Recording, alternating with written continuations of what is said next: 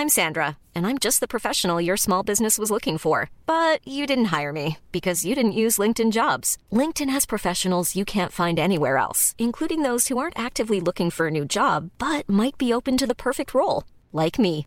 In a given month, over 70% of LinkedIn users don't visit other leading job sites. So if you're not looking on LinkedIn, you'll miss out on great candidates like Sandra. Start hiring professionals like a professional. Post your free job on linkedin.com/people today.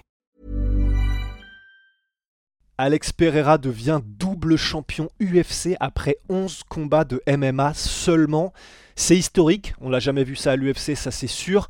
Et même dans le monde des sports de combat, c'est devenu une légende encore plus que ça ne l'était déjà. Et c'est quand même une sacrée performance vu ce qu'il avait déjà accompli. Puis rien, en fait, rien ne semble pouvoir arrêter Pereira. C'est un peu comme euh, Gengis Khan, c'est euh, là où Pereira passe, l'herbe ne repousse pas avec ses low kicks hachoirs, avec euh, ses points en pierre et avec son MMA, parce qu'il a été mis au sol et il a minimisé les dommages, on va le voir, et son physique aussi, puisqu'il était absolument énorme comme d'habitude. Pereira, c'est juste trop. C'est juste trop. Il marque l'histoire, il veut faire revenir Adesanya. On parle de tout ça tout de suite.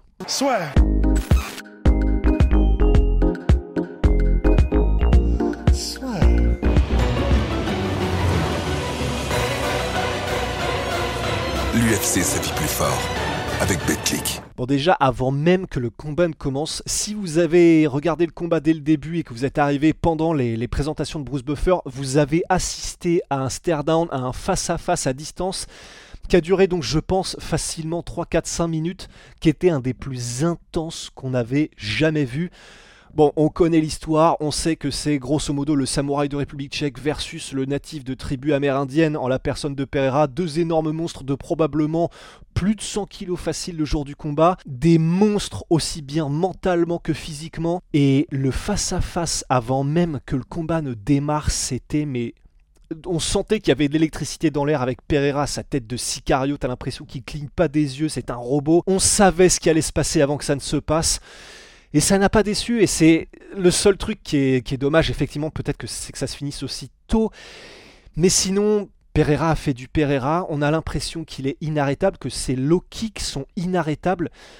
Au bout de 4-5 low kicks dès les 3 premières minutes du combat, déjà Pereira avait pris un immense avantage sur Prochaska. C'est vous dire à quel point c'est puissant. Et pourtant, on a beau savoir qu'ils viennent, parce que vous pouvez être sûr que les coachs et que Prochaska lui-même l'avaient vu, mais la manière de les déguiser, la manière de les envoyer de Pereira en ne mettant pas la hanche, et la vitesse à laquelle il les envoie, font que c'est extrêmement complexe de les arrêter. Et là, avec le hachoir que c'était, les bruits de batte qu'on entendait même dans l'arène, dès le début, je pense que ça a dû forcer Prochaska à changer son game plan, peut-être à accélérer plus vite qu'il ne l'aurait voulu. En tout cas, il a changé de garde assez rapidement, on l'a vu. Il a essayé de trouver des solutions pour contrer ça. Mais c'est trop. Rien qu'avec cette arme-là, il met les gens dans le rouge, Pereira, et c'est avant même d'enclencher son crochet gauche des enfers. On a senti un Prochaska qui était un peu plus méthodique et patient que d'habitude, et c'est peut-être pas plus mal, parce que s'il avait été un peu tout fou comme il arrive d'habitude, peut-être qu'il aurait pris le crochet gauche euh, un peu plus rapidement. Mais bah c'est le problème, c'est soit la peste, soit le choléra avec, euh, Pereira, parce que si tu essayes d'être technique et d'être patient et méthodique, bah il te hache à coups de low kick parce qu'il a le temps de les installer, il a le temps de les mettre. Il n'y en a pas besoin de beaucoup pour te changer la dynamique du combat. Et lorsqu'il y a eu les premiers échanges, oui, comme on le disait dans la preview, ils ont tous les deux pris des coups parce qu'ils ont des mentons qui sont un peu à la fenêtre, et puis c'est leur style, ils sont tous les deux 100% attaque. Mais il n'a pas été énormément mis en danger Pereira et il a trouvé la faille dès le deuxième round. Alors avant même d'arriver à, à la finition, dans le premier round, on a eu un, on a eu des deux, même si on savait que c'était des énormes attaquants, ils se sont regardés un peu et ils n'ont pas été euh, à la n'importe comment dès le début. Il n'y a pas eu de gros échanges chaotiques comme généralement Jerry Prochaska les amène, mais on a senti qu'il prenait l'avantage assez rapidement, euh, Alex Pereira, simplement avec ses low avec sa distance et avec sa manière de gérer le combat. À la fin du premier round, Prochaska a essayé de renverser un petit peu la vapeur avec son MMA et avec sa lutte, parce que bah, de toute façon là il sentait qu'il fallait changer quelque chose radicalement. Il a mis contre la cage Pereira, il l'a amené au sol avec un gros takedown, mais Et c'est là où il est vraiment impressionnant, où il montre tous ses progrès. Pereira, c'est qu'une fois au sol sur son dos, alors il n'a pas réussi à se relever, donc c'est la cloche qu'il a entre guillemets sauvé à la fin des 5 minutes, des 5 premières, mais il a pris aucun dommage ou presque. Il y a eu quelques gros coups de coude, mais je crois un ou deux de la part de Prochaska, et sinon, à part ça, en réalité, ben, il gère au sol, Pereira. Même quand il n'arrive pas à se relever, dans sa manière d'à chaque fois bloquer les épaules, d'à chaque fois avoir toujours un bras qui traîne pour t'empêcher de vraiment prendre de l'élan pour mettre des coups, ben, il arrive à être efficace dans sa défense, Pereira. Et c'est peut-être euh, peut-être ce qui m'a impressionné le plus, parce que le reste, on les connaît, ces armes-là, mais c'est que là, alors ce n'est pas un spécialiste du sol, hein, c'est pas Texera non plus, euh, Prochaska, mais on sait qu'il est quand même très efficace, et il n'arrivait pas à grand-chose. Donc, on a un Pereira qui progresse à chaque fois, de, jour en jour on a l'impression. Lorsque le second round commence, on a un, Prochaska qui commence à mettre un petit peu plus la pédale sur l'accélérateur, probablement qu'il sentait que de toute façon euh, il fallait pas que ça... Même s'il a le cardio, et on le sait parce qu'il tient des 5 rounds dans des guerres Prochaska, quand tu une jambe qui est aussi compromise et que c'est une jambe dont tu as besoin parce que tu es quelqu'un d'explosif, bah, il, faut, rapidement trouver une solution. Il y a eu des échanges, un peu, des escarmouches un peu plus prononcées avec Prochaska, qui a quand même touché Pereira, mais qui l'a pas non plus mis dans le mal. Mais voilà, ils sont tellement puissants que de toute façon, les deux, quand ils se touchent, forcément, euh, ça fait du grabuge. Hiring for your small business? If you're not looking for professionals on LinkedIn, you're looking in the wrong place. That's like looking for your car keys in a fish tank. LinkedIn helps you hire professionals you can't find anywhere else, even those who aren't actively searching for a new job but might be open to the perfect role. In a given month, over 70% of LinkedIn users don't even visit other leading job sites. So start looking in the right place. With LinkedIn, you can hire professionals like a professional. Post your free job on linkedin.com slash people today. Et c'est simplement que quand il a cassé la distance Prochaska, c'est ce dont on avait un peu peur, il a laissé des ouvertures et tu peux pas laisser des ouvertures contre Pereira. Il a réussi à placer bah, notamment euh, c'est des espèces de crochets mi-uppercut euh, avec des angles bizarres mais avec sa droite puis sa gauche, son fameux crochet de l'enfer, sa fameuse touche de la mort Pereira, il a réussi à toucher Prochaska qui a fait l'ascenseur, knockdown, il est tombé sur ses genoux Prochaska, on a vu qu'il s'accrochait pour essayer de rester au contact et d'éviter de prendre de nouveaux coups de la part de Pereira, mais Pereira qui s'est bien adapté, qui a commencé à mettre des énormes coudes à, l'arrière de la tête et sur oreilles de, dans les oreilles de Prochaska. Qui, et c'est pas la première fois qu'on voit des grosses mises en difficulté avec comme ça des coups de coude contre la cage. Il y a eu des énormes chaos, notamment je crois que c'était Travis Brown contre Josh Barnett qui avait mis des, coups de coude de porc. Et et Barnett qui était tombé KO de cette manière-là. Et là, déjà qu'il était mal en point, bon bah voilà, ça ne l'a pas arrangé. Ensuite, il est tombé, il a déséquilibré Prochaska et c'était la fin du combat. Alors, pour ce qui était du, de l'arrêt de l'arbitre, sur le moment, j'ai pensé que c'était un peu tôt aussi, comme tout le monde, parce que on voit qu'il n'est pas perdu, il n'est pas, pas inconscient quand, euh, quand il est sur le dos Prochaska non plus. Il est déséquilibré, il est mal en point et en plus il aurait été en position euh, montée, il me semble, Pereira, donc c'était pas bon quoi qu'il arrive. Mais on sentait qu'il continuait de bouger euh, Jiri Prochaska, mais l'arbitre a quand même décidé d'arrêter le combat. Il vaut mieux ça, dans ces cas-là, il vaut mieux ne pas il vaut mieux trop tôt que trop tard, c'est ce qu'on dit toujours, pour éviter des dommages supplémentaires à un combattant, surtout quand on parle de Pereira en face, parce que un grand on pound de Pereira contre un mec inconscient, il suffit qu'il en prenne deux, ça peut littéralement changer sa vie, tellement le mec frappe dur. Et en plus de ça, Prochaska lui-même, lorsqu'il a été interviewé par Joe disait Bah non, voilà, j'étais out, j'étais hors du combat, il a bien joué, c'était une très bonne leçon, c'était un bon apprentissage pour moi.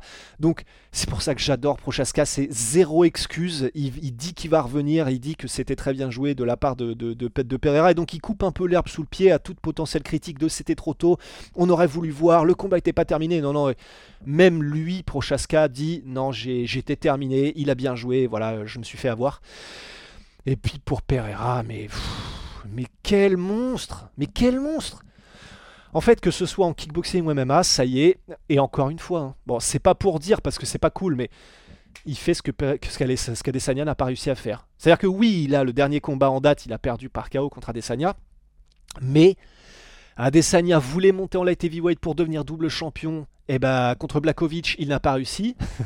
Premier combat que Pereira fait en light heavyweight, il bat Blakovic. Et deuxième combat, il remporte la ceinture des light heavyweight. au-delà de, la, au-delà de la blague, parce que c'est vrai que ça devient une blague, euh, cette espèce de poursuite un petit peu à la Hit Follows de Pereira par rapport à Adesanya, qui d'ailleurs, première chose que dit Pereira quand il a le micro de Joe Rogan, et c'est vraiment sympa parce que l'histoire continue, il dit... La, raison pour laquelle je suis revenu au MMA, c'est que j'ai entendu Adesanya, quand je venais de finir ma carrière en kickboxing, dire Ouais, il y a ce gars-là, Alex Pereira, euh, qui m'a battu en kickboxing, mais qui est probablement en train de se mettre une mine dans un, dans un bar au Brésil.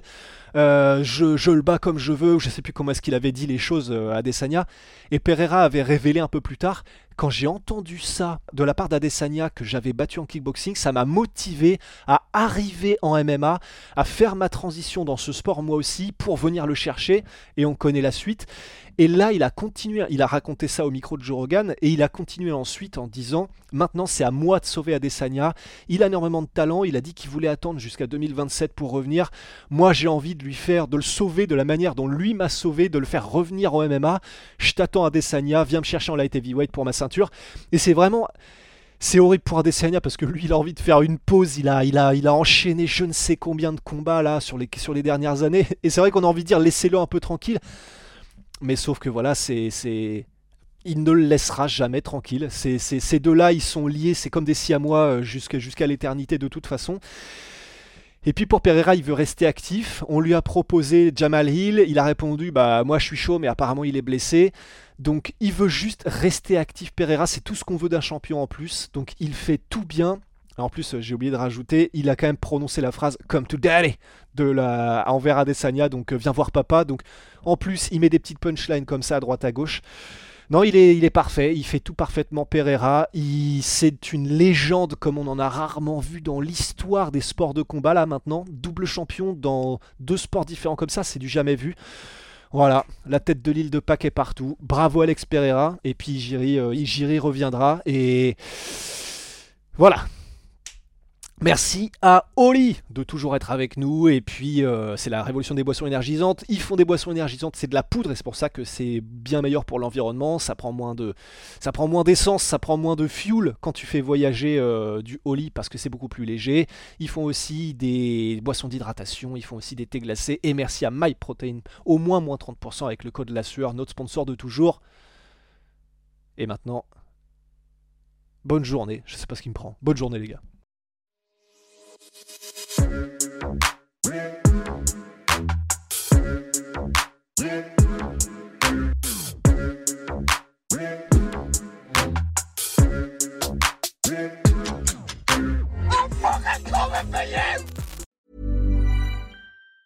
Summer's just around the corner, so give your body the care it deserves with Osea's best-selling Undaria algae body oil. Created by infusing Undaria seaweed in barrels of botanical oils, it leaves skin silky soft and glowing. Plus, it's clinically proven to improve elasticity and deeply moisturize without feeling greasy. It's safe, clean, vegan skincare. Get 10% off your first order at oseamalibu.com with code GLOW, plus free shipping on orders over $60. Et voilà, c'est la fin de votre épisode du podcast La Sœur. Si ça vous a plu, n'hésitez pas à nous mettre les 5 étoiles sur Apple Podcast ou sur Spotify. Vous pouvez aussi nous laisser un petit commentaire, ça nous aidera beaucoup. Et si vous voulez aller plus loin avec nous, vous tapez La Sueur sur toutes les plateformes ou sur les réseaux sociaux, vous nous trouverez. Et là, vous nous écoutez très certainement en audio. On est aussi en vidéo sur YouTube, mais également sur Snapchat. Là encore, vous tapez la sueur et on sera là. Merci de votre fidélité et à très vite pour de nouvelles aventures.